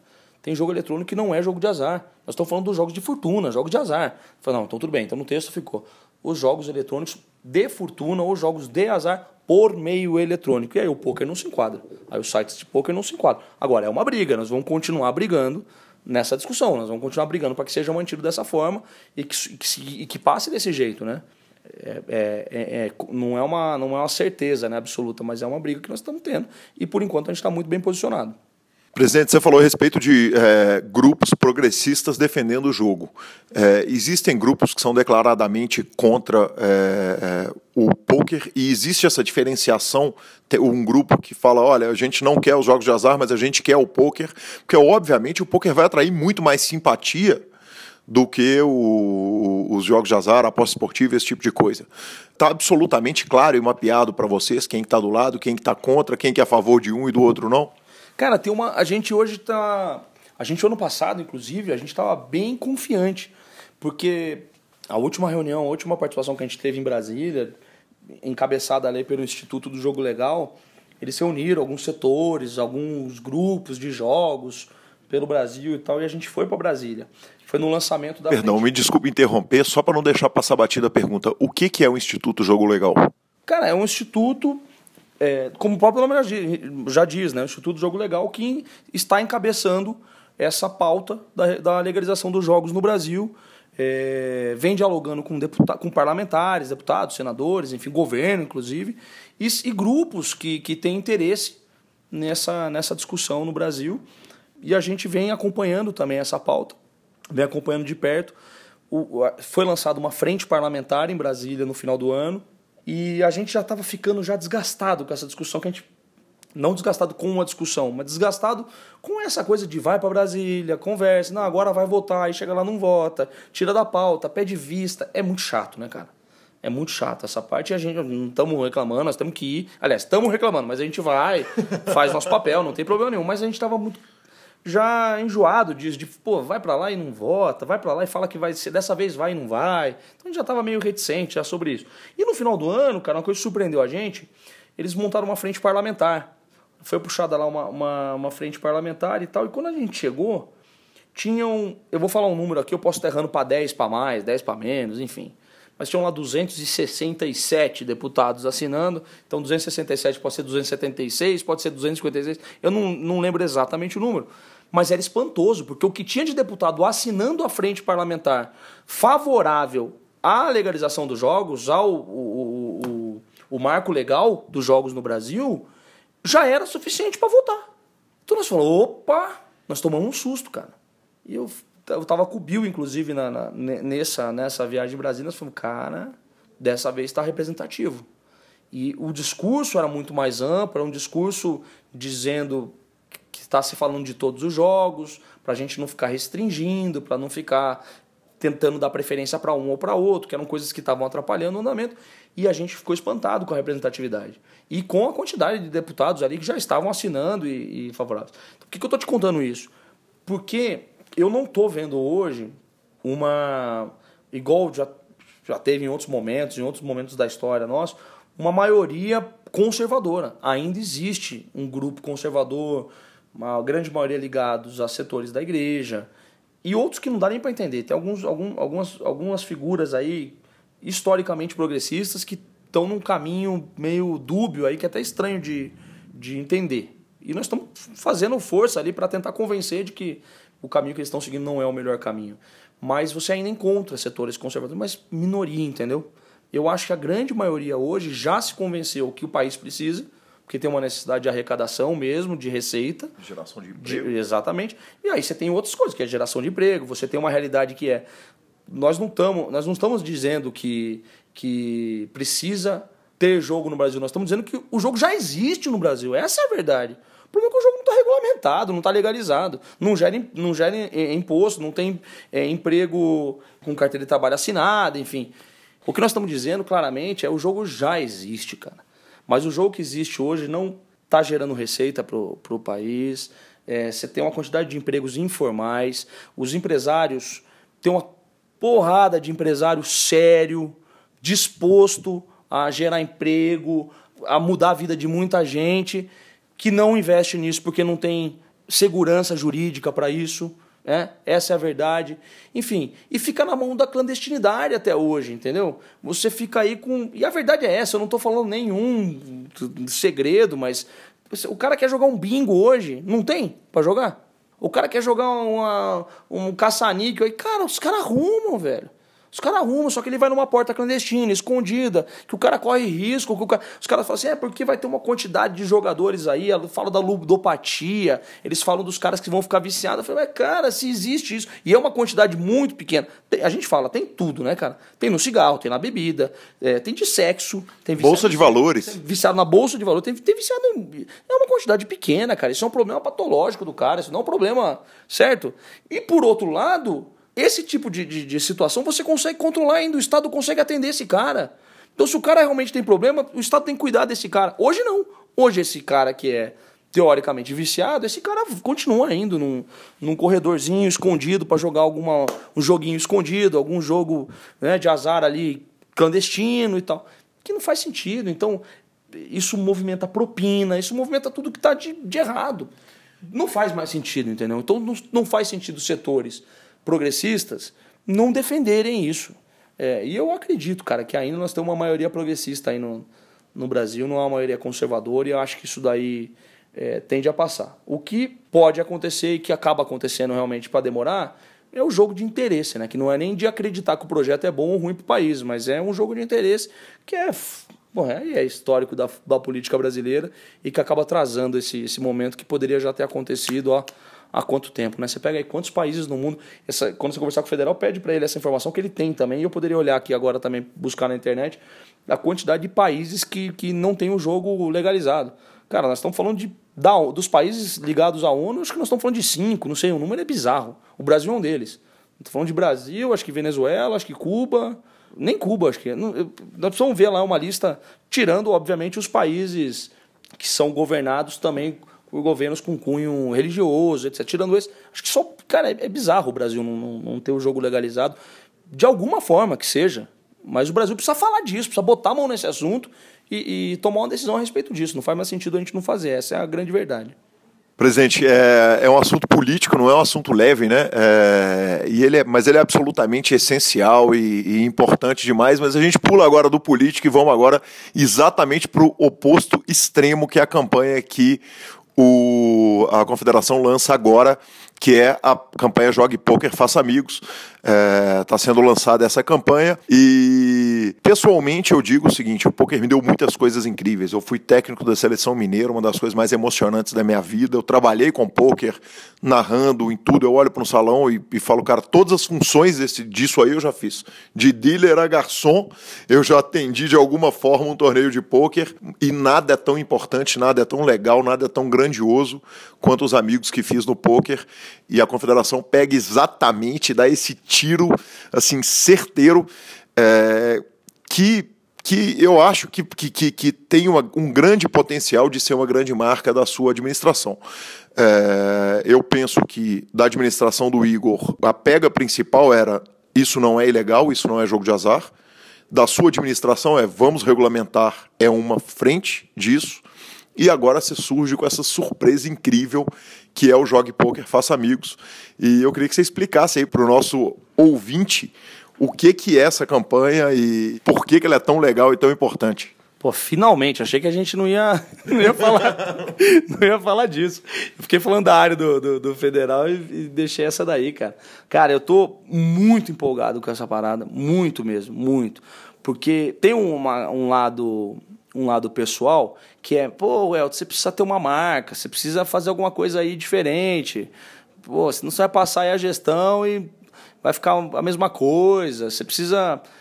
Tinha esse lado pessoal disso também. Mas, cara, para além disso, é, tem tudo a ver com o nosso momento, cara. Isso aí é resultado de muita conversa, de muito bate-papo com as federações, com os clubes, com os torneios, de ouvir o que a galera tem falado. E muita gente tem falado, pô, o poker ficou um pouco chato. Eu não quero falar mal do poker, porque o poker é muito legal. O poker é muito divertido. A campanha, inclusive, é isso. Mas o cara fica na opção falar, sabe? Tem gente que tá com medo de ir lá no meu clube, o Elton. O cara tem jogado com os amigos na casa dele. Cara, não pode ser um bicho de sete cabeças o cara frequentar um clube ou jogar um torneio bem organizado, com dealer, com mesa, e jogar contra gente nova que ele nunca viu e tal. Não podia ser um bicho de sete cabeças e eu ficava pensando nisso. Nós precisamos trazer gente nova. Precisa aumentar o número de pessoas que jogam poker e tal. Então, com esse objetivo, a ideia era falar isso, cara. Ela falar, pô, porque nós passamos aí, voltando, dando um passo para trás, nós passamos 10 anos da nossa vida aí falando pôquer é esporte, pôquer é jogo de habilidade, pôquer é jogo da mente, pôquer é igual xadrez, pôquer é. Porque é, nós não estamos inventando, porque é.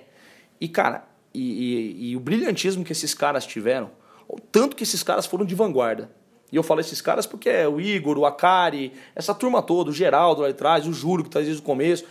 É, é de um brilhantismo, cara. É muito de vanguarda. Porque nos outros lugares do mundo, você tem cassinos e você tem o poker rolando dentro de cassino e lá ninguém precisa falar para você, não, poker é ou não é habilidade. O que, que muda, velho? Quero jogar poker, vai jogar. Quero jogar roleta, vai jogar. Então o cara não precisa provar para os outros que poker é habilidade ou não é habilidade. No Brasil não, no Brasil não tem outros jogos. O poker para existir precisava dizer que é habilidade. Por quê? Porque a, legislação proíbe jogos de azar. Então, cara, é de, uma, é de um brilhantismo a história do poker é legal, o poker é esporte. Cara, quando os caras inventaram isso aí, os caras. O federal entrava nos clubes, os caras olhavam assim, ô menino, você tá maluco? Falar que isso aqui é esporte? Que conversa é essa? E não sei o que, os caras brincavam com essa história. Né? Era uma coisa que não se. Dez anos depois, cara, olha o que foi feito, cara. Olha o que nós transformamos essa parada. É, é, é bizarro, cara. Então, por que, que eu estou falando isso antes de falar da campanha? Porque em nenhum momento essa campanha se propõe a esquecer essa trajetória. Porque essa trajetória de dizer que poker é habilidade poker é esporte, e, e é, e é verdade, foi o que nos tornou nos permitiu estar tá vivo até hoje. Ter todos esses clubes abertos, ter torneio acontecendo em cada canto da cidade, em cada canto do país, hoje em dia. Então nós não estamos esquecendo disso. Só que no que nós estamos dizendo na campanha é: o poker é esporte, o poker é habilidade, é. Mas o poker também é muito divertido. O poker também é para você que não é profissional. É para você que não joga pensando em ter lucro nem nada, mas você quer bater papo com os amigos, você quer fazer amigo. Você quer fazer network, velho. Você quer sentar com outros empresários bem-sucedidos num dia da semana e fazer negócio enquanto joga poker, sabe? Você quer poder estar tá com um cara que você é fã, porque o poker gera isso, cara. Imagina, diferente de outros esportes, você tem lá no futebol. Como é que, como é que se compõe o futebol? Você tem 11 caras de um lado, 11 caras do outro, vai, tô resumindo, hein? 11 caras um lado, esses caras jogam um contra o outro e fica aquela galera toda assistindo, 40 mil pessoas ao redor assistindo, mas não sei quantos milhões assistindo na TV. É isso, né? E as pessoas o, o, futebol são aqueles 11 contra 11? Não, o futebol é todo mundo, inclusive os caras que estão assistindo, o cara que paga o pay-per-view, o cara que compra a camisa, o cara que paga ingresso. Enfim, o futebol é muito mais do que os 11 contra 11. Só que 11 contra 11 jogam. O poker também não é. Só, só que você tem o direito de jogar com o seu, seu ídolo, cara. Imagina, você pode jogar com o seu ídolo, você pode vir jogar um torneio e sentar do lado do Akari. É das coisas mais brilhantes, das coisas mais legais, é democrático, é inclusivo. Né? Você não tem se é homem, se é mulher, se é, é, tem alguma, alguma deficiência ou não tem, se dá jeito. Tudo se dá jeito no poker, cara. Condição financeira, o cara tem torneio que ele pode jogar de graça. Ele tem torneio que ele pode jogar de 20 reais, de 10 reais, de 50, de 100, de mil, de 10 mil. Tem para todo bolso, todo gosto. Cara, o poker é muito legal. Ele é muito divertido. E nós, é, é, a nossa intenção é dizer isso para as pessoas, cara. É mostrar para a galera que desconhece, que assiste na TV, que joga com os amigos numa quarta-feira, que tem um dia da semana. Meu, vai conhecer um clube, vai visitar um torneio, vai se arrisca, vai jogar com os caras que você não conhece, vai fazer amigo, entendeu? Então acho que hashtag jogue poker, faça amigos. Ela traz embaixo dela, jogue poker, faça amigos mesmo, jogue poker, faça negócio. Jogue poker, faça network, jogue poker, é, se divirta, jogue poker, se emocione, jogue poker. É, ela engloba tudo isso, engloba esse monte de coisa. E, cara, tá tendo muito resultado. Porque eu tô vendo a galera assim, como a gente vinha falando já disso, hoje eu vejo os presidentes de federação, os diretores de clube por aí, de outros lugares do país e tal, todo mundo para e fala, mano, era isso que tava faltando. A gente precisava dizer isso pros caras. E pode contar comigo, porque agora eu vou chamar a atenção do meu pessoal lá no, que está trabalhando para dizer para eles, cara, recebe bem o cara que é novo. Então já está criando um clima nesse sentido. Porque a verdade é essa, às vezes o cara chega aqui, não sabe muito bem onde é que ele faz uma inscrição do torneio. É, tem cara que acha que nem pode. Ele fala, não, não, eu só jogo para brincar. A gente ouve muito disso. O cara fala, pô, vai lá no clube jogar. O cara fala assim, pô, não, eu jogo só de brincadeira. O cara fala, então vai brincar lá, velho. É de brincadeira mesmo, vai brincar lá. Por que você não pode brincar no clube, você vai brincar na tua casa? Então, a ideia da campanha é essa nós usamos de mote, nós lançamos, lançamos hoje, inclusive, e, e eu não sei quando que vai para o ar a, a, nossa conversa aqui, nosso bate-papo. Então, não, às vezes não faz sentido eu falar que lançamos hoje, mas... É, é... Mas não faz diferença. A gente está gravando aqui no BSOP, no, no, BSOP de abertura do ano, e a campanha acabou de ir para o ar, a campanha oficial, é, e não importa. Na verdade, se ela vai ser entrevista entra no ar daqui a 15 dias, um mês ou dois meses, faz todo sentido e o, o ouvinte vai entender. É, e aí, todo mundo que está ouvindo aí, você é apaixonado por poker, pega esse vídeo, assiste, curte, porque você vai curtir, não tem como. O cara que é apaixonado por vai curtir essa história. Manda para teus amigos, manda para a família, manda para aquele tio seu que fica na dúvida se ele é bacana, se não é, manda para esse cara. E você que está ouvindo e que tem um amigo que é apaixonado, manda para ele, porque às vezes ele não viu ainda. Pega o vídeo, compartilha, porque eu acho que o que nós vamos ter de compartilhamento e visualização desse vídeo, nós estamos querendo bater recorde, nós estamos querendo que isso aí se espalhe para o mundo todo, cara, porque eu acho que tem potencial para fazer isso. O vídeo é muito legal, cara. O vídeo é muito emocionante. O vídeo, na nossa visão, né, o, o projeto ali, ele retrata, ele tem um pouco daquele do aspecto democrático, mesmo que a gente fala de inclusão, porque você tem ali. Eu vou contar um pouco da história para quem, quem já viu, vai, vai ficar repetitivo. Quem não viu ainda, eu vou dar um spoiler aqui do vídeo, mas ele, conta, ele pega, pegam dois caras que nunca participaram de um grande evento, como o BSOP. Na verdade, são dois caras que nunca andaram de avião, nunca vieram para São Paulo e traz os caras para passar por essa experiência, mas é uma grande brincadeira, porque a gente eles participam de uma promoção dizendo que eles vão ganhar um curso de pôquer em São Paulo. Eles nem imaginam que vão participar por isso, de, dessa experiência toda, e a gente faz parecer que eles estão indo para um curso de pôquer e tal. Então eles chegam, fazer um passeio de helicóptero, então tem mais um outro aditivo, né, que é o passeio de helicóptero. O poker tem disso também, tem um pouco de glamour também nessa, nessa história. E aí eles chegam em encontro com o ídolo. Então o vídeo também traz a história de um ídolo, que o poker gera ídolos também. Ele traz o acesso, que é o cara que não tinha condição e pôde vir participar de um, de um evento e tal, também tem esse lado. Traz o aspecto da emoção, porque a hora que você assiste e vê os caras hora que, hora que o Akari, vou dar o spoiler também, que o Akari tá na van, né? A hora que o Akari anuncia para os caras que eles vão jogar o BSOP Millions, eles estão dentro da van, dentro do salão, sem saber que estão dentro do salão. A forma como os caras ficam emocionados, então isso mostra tanto que o poker é emocionante também, o tanto que é apaixonante a parada. E mais do que isso, por último, a hora que ele sai da van e tá aquele salão gigantesco, cheio de gente jogando, milhares de caras jogando numa mesa de poker, tem cara, eu não tenho dúvida, tem cara que vai assistir esse vídeo e vai falar: Meu Deus, eu não sabia que existia torneio de pôquer desse tamanho. O cara ainda não faz ideia que isso aí existe. E é bizarro, né? O cara que não conhece entrar num, num, num salão como o BSOP ou, ou outros grandes torneios que acontecem pelo Brasil, o cara fica realmente impressionado. Ele fala: Cara, eu não imaginava que o pôquer tava desse tamanho que está hoje. Então, acho que o vídeo cumpre esse papel e a gente está bem feliz e bem empolgado aí com a, com a campanha, eu acho que, que vai ser bem legal, cara. Acho que ela vai trazer muito resultado. Quem sabe a gente consegue aí dobrar o número de praticantes de pôquer nos próximos 3, 4 anos. A gente tem falado aí de 8 milhões de pessoas praticando pôquer, ou de forma profissional, que é a grande minoria, na verdade, e a grande maioria de forma amadora, recreativa, né, que vê mais como entretenimento mesmo. E eu acho que a gente pode dobrar esse número aí nos próximos 3, 4 anos. A gente está acreditando nisso. E o Elton, é, aí perguntando pro, pro amigo Elton e não pro presidente é, é, sobre a função do jogador nessa recepção do, do novato. É, porque você falou o seguinte: o dono do clube vai falar para o funcionário, vai tratar com o funcionário, tem que receber com gentileza, tem que receber com carinho, mas o poker diversão ele tem que ser tratado, a velha guarda conhece isso muito bem, né?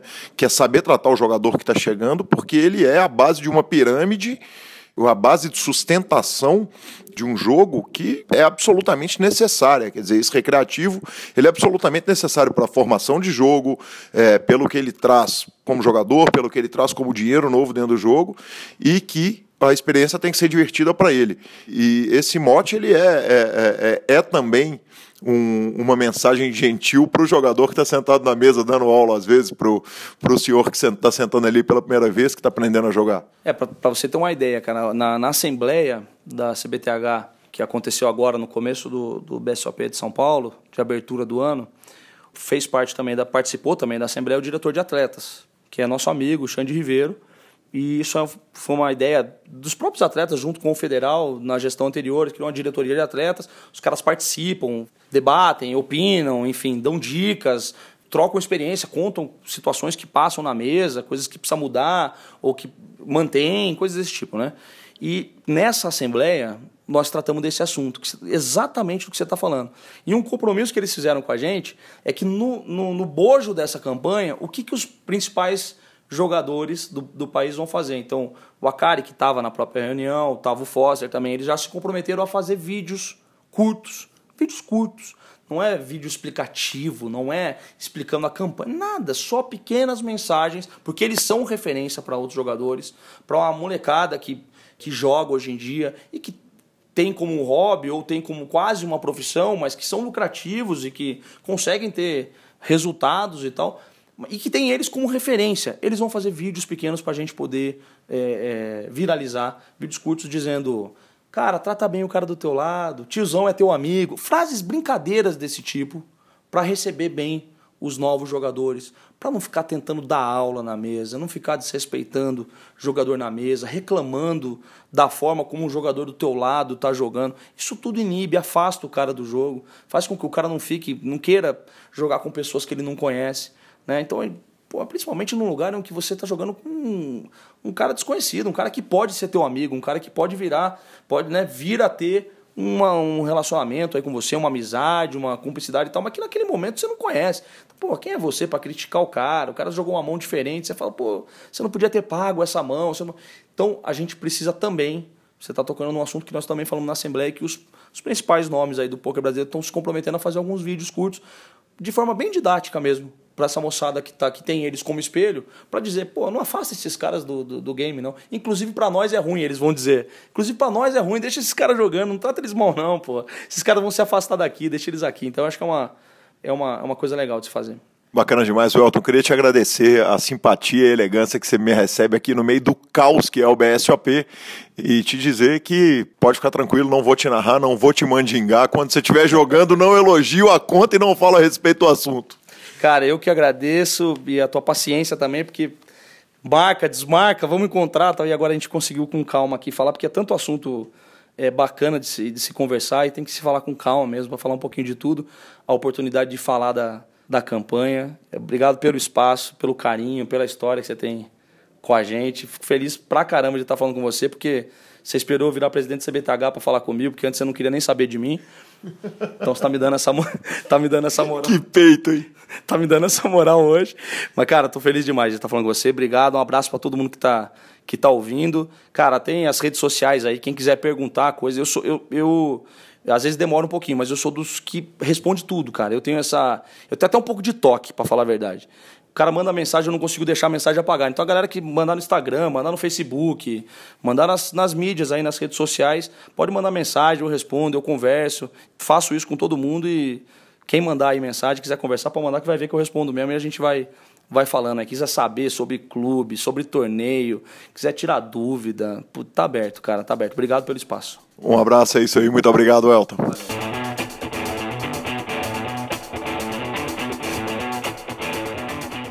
E estamos de volta, Marcelo Lanza Maia, o professor Marcelo, todo mundo me perguntando até hoje por que professor. Segredo.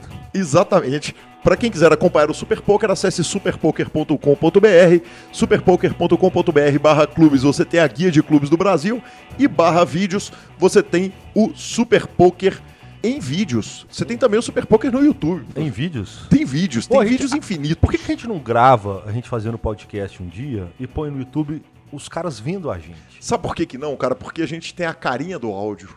Entendeu? A, a carcaça do áudio, a carcaça não, não é apropriada Eu entendo vídeo. que a minha lataria é ruim, mas não precisa julgar assim, aos sete cantos. Eu sou bem casado, é isso que importa. Isso que importa. Tá louco. O mau gosto é dela, não é meu. Não, do seu definitivamente não é. é revistaflop.com.br é a maior revista de pôquer do Brasil e mibilisca.com, coberturas mão a mão nos torneios do Brasil. Marcelo Lanza Maia, tivemos e-mails é, tivemos mesmo? É tivemos é efetivamente. Então leia e-mails para e-mails. gente. Vamos falar primeiro do primeiro é, é, é, de quem ganhou os dois, os dois tickets. O primeiro ticket da live foi o Ademar Gomes. O Ademar mandou o e-mail para gente e perguntou aqui como que a gente manda o ticket para ele. A gente precisa que você nos mande o seu nome no 888 Poker para a gente mandar. E o segundo e-mail foi do senhor Antero Goulart, que foi citado no programa passado eu estou tentando achar a hora exata em que ele mandou aqui o e-mail dele. Vamos lá. Antero Goulart mandou e-mail 12 de março de 2018, às 10h11 da noite. Fala, idiotas queridos, mandem o ticket aí, conta Antero BH. Aí sim, mandamos um abraço também a quem mais participou da promoção, Eduardo Pérez, Mantos Black Moon. É, um grande abraço a todo mundo. Lembramos mais uma vez que você pode nos mandar WhatsApp. Lanza, nós vamos dar esse WhatsApp na live mesmo, cara? Vamos começar a receber é, é, o WhatsApp na live antes do programa ir pro ar? É claro, filho. Aí sim. Então, o WhatsApp do PokerCast é 031 97518 9609, repetindo 97518 9609. Lembrando, a regra para você mandar WhatsApp para nós aqui do, do PokerCast você fala o seu nome completo e a sua cidade, depois manda o áudio. É um contrato, você estará, se, o seu áudio será usado Lembrando no programa, só... muito possivelmente. Eu só muito abri possivelmente. o Instagram agora porque a gente já fez o programa e estamos na página dos abraços. aí não tem problema que não estou dando aquele velho. Como é que chama o termo? Spoiler. Spoiler. Exatamente. Não, já foi programa, já foi todos, entrevista, viu? já Veja foi tudo. Todos. A gente lembra que é, assim que o programa for no ar, agora que não tem mais live sendo filmada, o primeiro que mandar é, um áudio falando ouvi o áudio no PokerCast, gostaria de ganhar um ticket, também vai ganhar um ticket é, para o PokerCast. E vamos, Marcelo Lanza Maia, para as nossas dicas culturais, começando por você. Dicas culturais. Senhores do mundo nerd, chegou finalmente. A Guerra Infinita está aí. Vamos bombar a Pantera Negra, que faz muita parte do universo da Guerra Infinita da Marvel. O filme tá muito. Eu queria falar outro palavrão, mas não sei se eles vão me cortar o primeiro. Se eles não cortarem o primeiro, no próximo programa eu falo palavrão. É, filme filmaço, filmaço, filmaço. A Marvel conseguiu fazer heróis de segundos, terceiros e quartos escalões virarem heróis de primeira prateleira. Coisa que a DC Comics inacreditavelmente não conseguiu virar, tendo heróis como Mulher Maravilha, Flash, Superman Liga da Justiça e Batman. Tirando aquele Batman que foi tão bom, mas ele só foi bom também por causa do Coringa que morreu. Hard Leather, Hard Leather.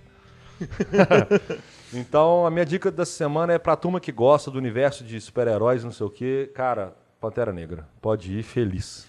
Lanza, só para não falar que eu não tenho nenhum tipo de envolvimento com super-heróis, o que de, de, normalmente é um fato. É, meu afilhado Gustavo fez aniversário essa semana e eu dei uma luva eletrônica do Pantera Negra que faz Aí barulho e acende luzes. Aí sim, filho. Aí sim. A minha dica cultural é a comédia é, do Chris Rock, Tambourine, acabou de sair no Netflix. Paga nós, Netflix. Tá precisando. Paga nós, Netflix. Dá pra mandar um e-mailzinho? Tá com muito, Se eu economizar os 24,90 já tá valendo aquilo.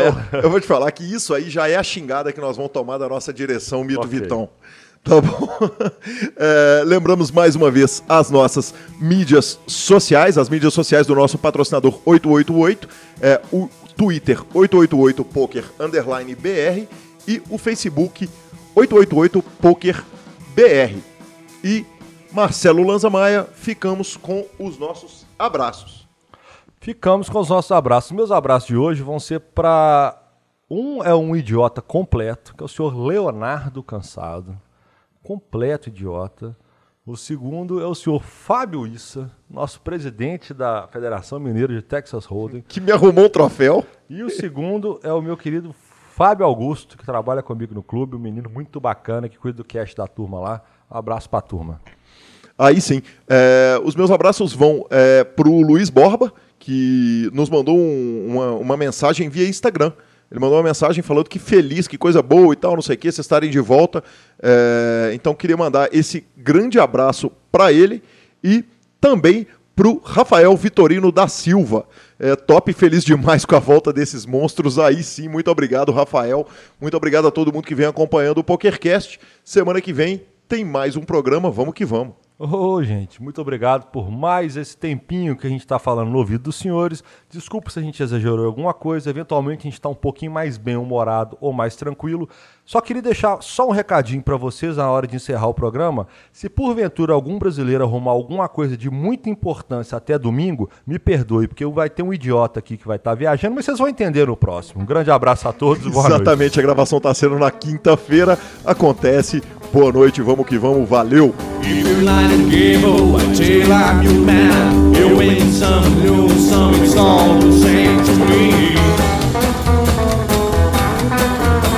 legends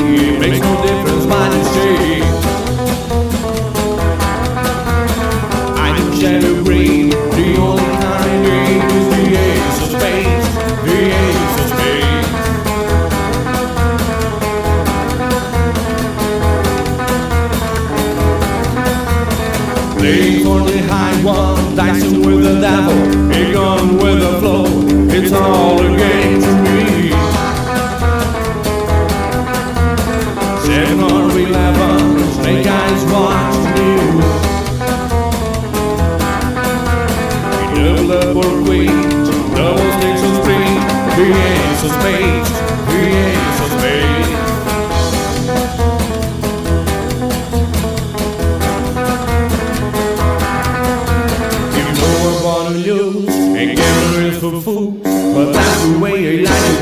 I don't want to live forever.